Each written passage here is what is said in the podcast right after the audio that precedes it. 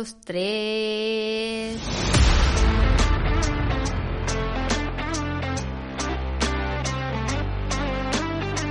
Bienvenidos al podcast de Lola Habla Sola, bienvenidos a mi podcast. Hoy vamos a hablar de una novela corta preciosa, a la par que dolorosa, tengo que decir también,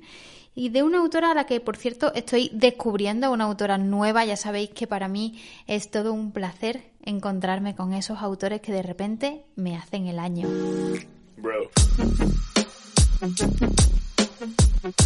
Pero antes de entrar en esta novela, antes de empezar a compartir con vosotros mi reseña sobre las gratitudes, sí que quería compartir con vosotros algo que me está sucediendo y que además creo que puede servir de ayuda a todas esas mamás que ahora mismo estén intentando retomar su hábito lector o a todas esas personas que por lo que sea estéis pasando por un momento un poco complicado para compaginar vuestra afición por la lectura con otras tareas que tengáis que estar haciendo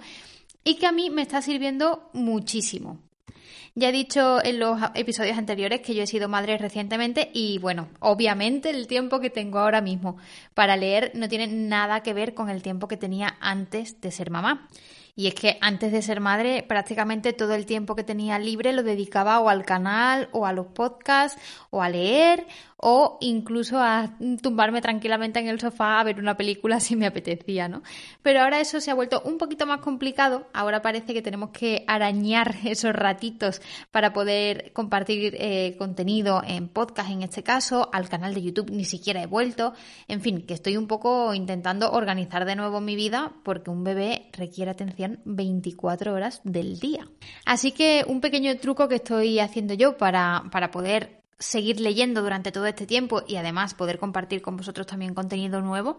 es por un lado no ser tan exigente en mis lecturas y dejar aparcados esos libros que son más largos, que son más extensos, que además suelen parecernos un poquito más exigentes para el, para el lector o que van a requerir mucho tiempo o mucha concentración para poder abordarlos y que de entrada cuando tenemos poco tiempo disponible pues nos pueden dar un poquito de vértigo. Yo ahora mismo estoy aparcando todos esos libros, que son muchísimos los que tengo en cola, son muchísimos los que tengo en mi eterna lista de pendientes, pero los estoy aparcando para adentrarme en novelas un poquito más ligeras. No tienen por qué ser poco exigentes con el lector, no tienen por qué ser sencillas o no tienen por qué ser banales, por así decirlo. Pueden ser novelas bastante profundas, bastante contundentes y que incluso se queden mm, con nosotros durante mucho tiempo, que sean novelas que realmente nos aporten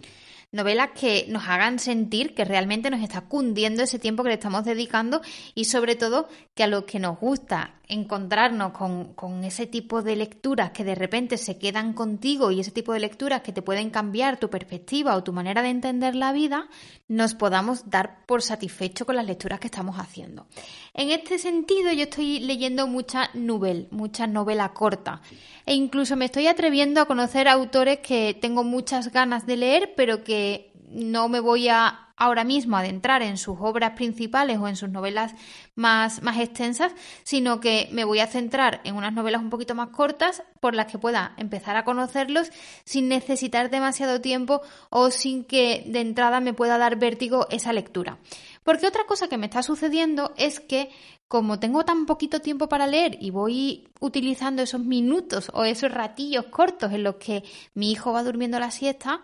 pues lo que hago es intentar leer lo máximo seguido, que un libro me dure como máximo dos o tres días, porque si estoy leyendo algo que se me prolonga demasiado en el tiempo, que se me alarga mucho, al final termino perdiendo la concentración, no enterándome de nada de lo que estoy leyendo y termino por desistir, termino por abandonar el libro porque al final se me hace como demasiado eterna la lectura de esos libros, ¿no? Yo que estoy acostumbrada a leer un libro a la semana o un libro cada semana y media, como muchísimo, cuando llevo con el mismo libro una o dos semanas, me estoy ya desesperando. Entonces, eh, la verdad es que estoy intentando evitar lo máximo posible los libros extensos, por mucho que me apetezcan. Y si quiero conocer a un autor, estoy intentando buscar sus obras más cortas, sus novelas más asequibles para mí ahora mismo que mi tiempo es oro literalmente. Y otro truco para mí, que siempre he renegado del libro electrónico porque me encanta la lectura en papel, pero sí que tengo que decir que en este momento el libro electrónico está siendo mi amigo. Así que otro truco para mí está siendo el poder leer en electrónico que me permite estar dándole, por ejemplo, de comer a mi hijo y estar leyendo mientras tanto, o estar durmiendo a mi hijo y estar leyendo mientras tanto, o incluso el poder tener varias cosas en las manos, pues no sé, si le estoy entreteniendo, si estoy sujetándole el chupete, si estoy, pues eso, cogiéndolo en brazos por lo que sea, pues al final el libro de papel es bastante más engorroso, ¿no? Es bastante más complicado de pasar páginas, de sujetarlo, pesa bastante. Entonces, el libro electrónico ahora mismo es mi gran aliado. Y eso me está haciendo abandonar algunas costumbres maravillosas que yo tengo, como por ejemplo el subrayar los libros. Es verdad que en electrónico también se puede subrayar, pero no es lo mismo, no lo veo. Después no, no encuentro nada. Entonces, bueno, eso es una parte negativa de este asunto, pero por lo menos me está permitiendo leer. Pues bien, compartidos estos mini trucos que no sé si en algún momento os harán falta, pero ahí los tenéis, vamos a empezar a hablar de esta obra corta que hoy os traigo, que es una de las que, por cierto,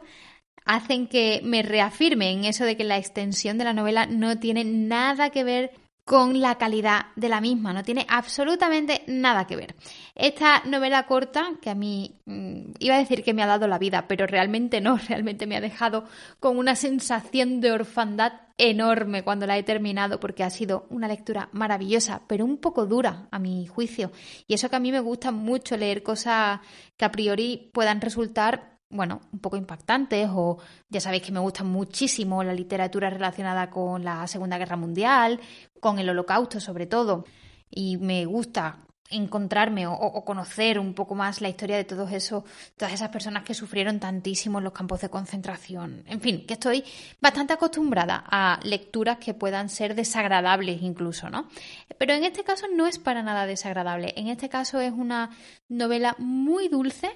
pero que a mí me ha roto el corazón porque habla sobre el paso del tiempo y sobre la vejez. Las gratitudes de Delfín de Vigan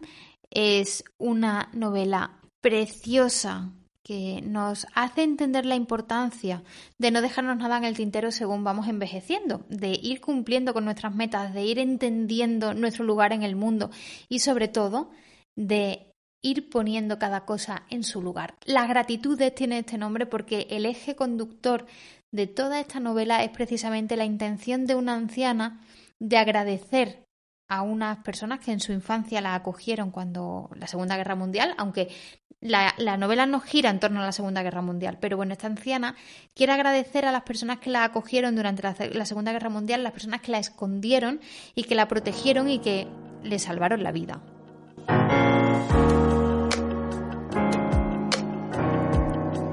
En las gratitudes conocemos a Mishka, que es una anciana que ha empezado a perder un poquito su capacidad de comunicación a través de un problema de salud, por culpa de un problema de salud que se llama afasia.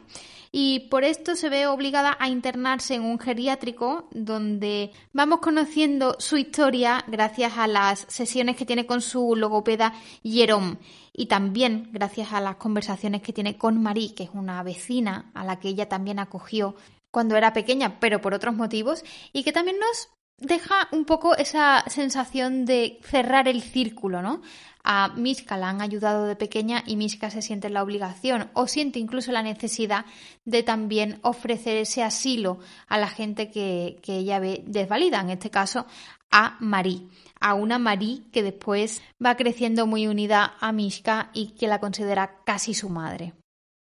Pues como os decía, gracias a las sesiones con Jerome y gracias a las conversaciones con Marie, vamos conociendo un poco más cuáles son esas cuentas pendientes que tiene Mishka y cuáles son esos asuntos que hacen que ella no se pueda ir en paz, que hacen que ella no quiera morirse a pesar de su edad, a pesar de su enfermedad, a pesar de que por ley de vida ya se va acercando a su fin, pero ella necesita irse en paz, necesita cerrar todos esos asuntos pendientes que tiene. Si me preguntáis qué me llevo de la lectura de las gratitudes, os diré que en esencia son cuatro cosas. La importancia de escuchar a nuestros mayores,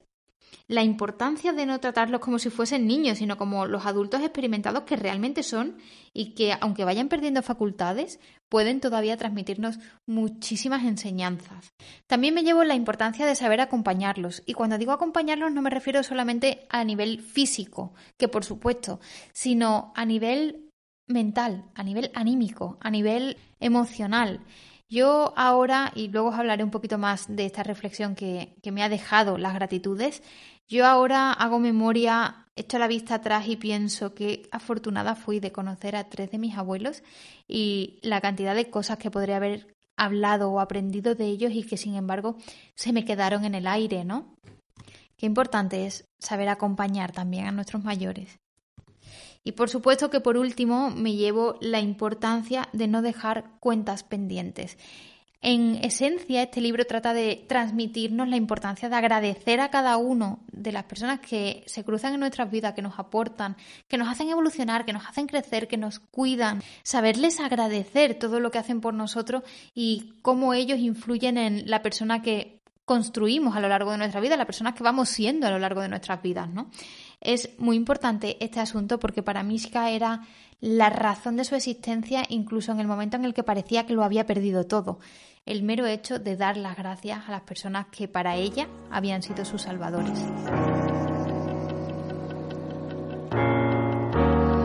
Y como os decía, esta novela me ha hecho pensar muchísimo en mi propia relación con mis abuelos, que ya por desgracia no están, pero me siento muy afortunada de haberlos conocido y de haberlos podido tener un ratito conmigo. Y cuando digo un ratito, es un ratito, porque para mí mis abuelos se fueron demasiado pronto, sobre todo mi, abuela Amparo, ¿no? Mi abuela Amparo se fue muy pronto. Yo tan solo tenía 12 años y creo que si la vida me hubiera regalado más ratitos con ella, podría haber aprendido muchísimo y podría haber tenido unas conversaciones preciosas, que a día de hoy no sabéis cuánto he hecho en falta haberlas tenido. Pero también me ha hecho pensar mucho en algunos años que para nosotros la convivencia fue un poco complicada con mi abuelo. Él falleció cuando yo tenía, diría que yo ya tenía 20 años cuando falleció mi abuelo, pero llevaba muchos años viviendo en casa y los últimos años fueron bastante duros, porque él fue perdiendo la memoria, porque él fue dejando de ser quien había sido realmente, ¿no? Perdió un poco la cabeza y para nosotros fue muy duro encajar la persona en la que se estaba convirtiendo a causa de su enfermedad. Y sin embargo creo que yo por mi parte que lo viví en plena adolescencia porque ya os digo llevaba muchísimos años viviendo en casa pues no sé 10 11 años que para una chica de 20 pues eso es la mitad de su vida es toda la adolescencia no y yo creo que en ese momento yo no tuve la madurez de saber encajar lo que ocurría ni tuve la capacidad de ponerme en su lugar o la capacidad de hacerle un poco más sencillos sus últimos años es algo que las gratitudes me ha hecho pensar muchísimo. Eh, tengo que deciros que me harté de llorar con esta novela. Para mí ha sido muy, muy emocional. Ha sido una novela que me ha devuelto algunas heridas del pasado y, sobre todo me ha devuelto la sensación de orfandad que os decía, ¿no? Yo gracias a Dios tengo a mis padres, pero la sensación de, de que me falte una parte súper importante. Y también me ha hecho pensar muchísimo en lo afortunado que es mi hijo, que incluso tiene dos bisabuelos. No solamente tiene a sus cuatro abuelos, y además súper jóvenes y súper espléndidos, sino que tiene dos bisabuelos, que ojalá, ojalá los tengamos así de bien durante mucho tiempo, porque creo que es un valor increíble el poder compartir con ellos ratitos de charla y el poder entender también cómo es su visión de la vida ahora y cómo lo era antes. Así que si me preguntáis si me ha gustado esta novela, os diré que no es que me haya gustado, es que me ha encantado. Me ha gustado tanto, tanto, que le he tenido que guardar un poquito de luto y tengo que decir que después de leerla estuve un par de días sin leer nada porque no me podía sacar de la cabeza a esa anciana Mishka, no me pude sacar de la cabeza sus inquietudes y cómo ella iba transformando su mundo en función de su realidad actual y en función de las necesidades que tenía en ese momento. Y cómo se alejaba del mundo real que va corriendo a una velocidad gigante, cómo el tiempo va pasando para todos aquellos que parece que no tenemos más preocupaciones que vivir. Y que incluso pensamos que el tiempo se nos hace corto o que pasa demasiado rápido o que se nos pasa el día casi sin hacer nada y para una anciana que ya está apurando sus días el tiempo pasa de otra manera, ¿no? Parece como que los años anteriores, los años pasados, se convierten incluso en una carga por todo lo que han ido dejando, por todo lo que se ha dejado sin hacer, por todo lo que quería haber hecho y no ha podido, y por todo lo que aún quiere terminar haciendo y sin embargo no encuentra la manera, porque físicamente ya ella no se encuentra capaz. La gratitud es un regalo y sobre todo para todos aquellos que tengáis personas mayores en casa o que hayáis perdido algún ser querido. Estoy segura de que va a ser un libro que, ojo, os va a resultar duro, pero por otra parte os va a devolver muchos, muchos momentos de vuestra propia vida. Como lo he leído en electrónico, no puedo hacer muchos comentarios sobre la edición, pero lo que sí que tengo claro es que Delfín de Vigan es una autora a la que voy a seguir descubriendo en próximas lecturas, porque con esta primera novela corta suya a mí me ha encandilado. ¿Y vosotros habéis leído Las Gratitudes o alguna otra obra de Delfín de Vigan? Si es así, dejádmelo en comentarios, por favor, porque me va a encantar descubrir obras nuevas de esta autora y también conocer vuestras impresiones sobre Las Gratitudes. Es un libro que se lee súper, súper, súper rápido. Yo apenas empleé dos ratitos, o sea, dos siestecitas de mi hijo. Yo creo que en un par de horas como mucho habéis leído las gratitudes sin ningún problema. Y además es un libro que os atrapa desde el principio, que no vais a tener mucha complicación por conectar rápido con los personajes, por eh, entrar en la historia. Se hace súper ligero, súper asequible, súper liviano. Y como os digo, es un libro bastante emotivo. Así que estoy segurísima de que por unas razones u otras vais a encontrar el punto de conexión con las gratitudes de Delfín de Vigan. Pues hasta aquí el podcast de hoy, espero que os haya gustado, espero por supuesto que os animéis a leer las gratitudes de Delfín de Vigan y que me comentéis el resultado de esa lectura, qué tal os ha ido, qué os ha parecido y si como yo habéis encontrado muchas reflexiones de vuestras propias vidas, habéis vuelto a muchos momentos de vuestras propias vidas para revivirlos con música. Espero que tengáis muy buenas lecturas y nosotros nos vemos en el próximo episodio del podcast. Hasta entonces, un besito a todos.